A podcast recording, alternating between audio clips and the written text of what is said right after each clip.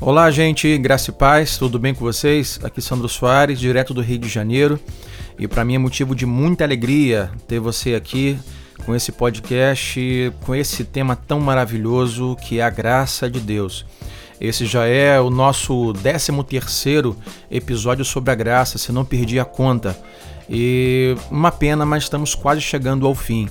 E hoje eu quero falar sobre a graça perseverante. Bom, a graça perseverante permite que todo cristão verdadeiro tenha um relacionamento amoroso e contínuo com Jesus.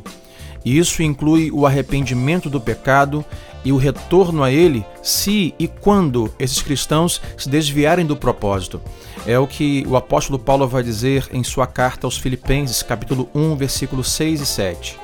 Estou convencido de que aquele que começou a boa obra em vocês vai completá-la até o dia de Cristo Jesus.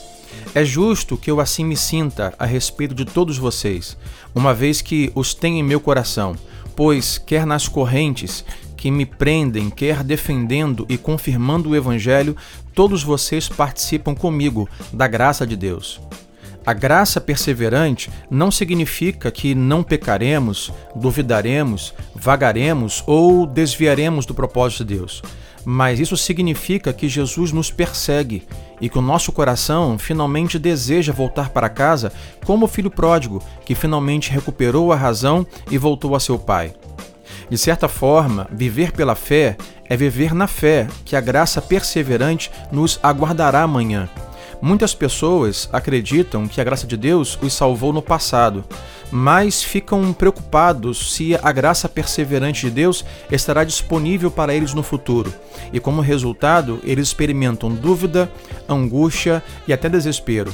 Muito parecido com o maná que alimentou o povo de Deus por 40 anos no deserto, a graça de Deus é nova todos os dias e nos sustentará até amanhã. E você pode contar com a graça de Deus.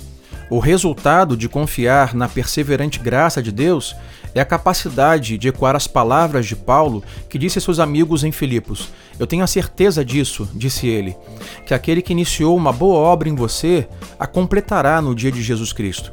Essa é a base da nossa fé, que a graça de Deus nunca terminará, nem tampouco falhará.